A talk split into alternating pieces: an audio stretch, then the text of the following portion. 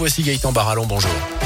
Bonjour Jérôme, bonjour à tous. À la une de l'actu, un peu d'air ce lundi à partir d'aujourd'hui. On peut tomber le masque en entreprise, mais aussi dans les magasins ou encore dans les écoles où le protocole sanitaire redescend au niveau 1. Masque qui reste obligatoire en revanche dans les transports, les hôpitaux et les EHPAD. Notez aussi que le passe vaccinal est suspendu à partir d'aujourd'hui jusqu'à nouvel ordre. Seul le passe sanitaire s'applique désormais dans les établissements de santé. Dans l'actu également, un homme d'une cinquantaine d'années est décédé hier soir dans l'incendie de sa maison à Tens en Haute-Loire. Ça s'est passé dans le village des Mazos. Selon plusieurs médias, c'est un automobiliste qui a donné l'alerte en voyant de la fumée se dégager de l'habitation. Une enquête est désormais ouverte.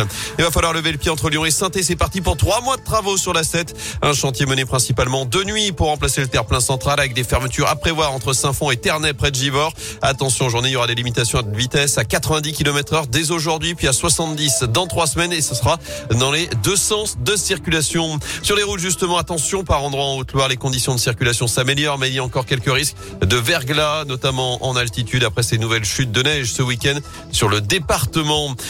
Au 19e jour de la guerre en Ukraine, une frappe contre un immeuble résidentiel de Kiev a fait aujourd'hui un mort et 12 blessés selon les services d'urgence ukrainiens. Les combats font rage aux abords de la capitale alors que les euh, troupes russes cherchent encore à encercler la ville tandis qu'une nouvelle session de pourparlers prévue en fin de matinée entre responsables russes et ukrainiens. Un mot de sport et le foot. Les Verts sont désormais barragistes 18e de Ligue 1 à l'issue de la 28e journée. Ce match nul accroché à Lille 0-0, c'était vendredi soir. Prochain match, ce sera vendredi face à 3 et puis en basket, l'exploit n'est pas passé loin non plus pour la chorale de Rouen. Défaite de 6 points 86-80 hier sur le parquet de Monaco. Les Rouennais sont désormais 11e de Betclic Elite. Vous avez oublié de parler du résultat de Lyon face à Rennes. Ah oui, une défaite 4 buts à 2 pour les Lyonnais qui étaient menés 4-0 à la 48e.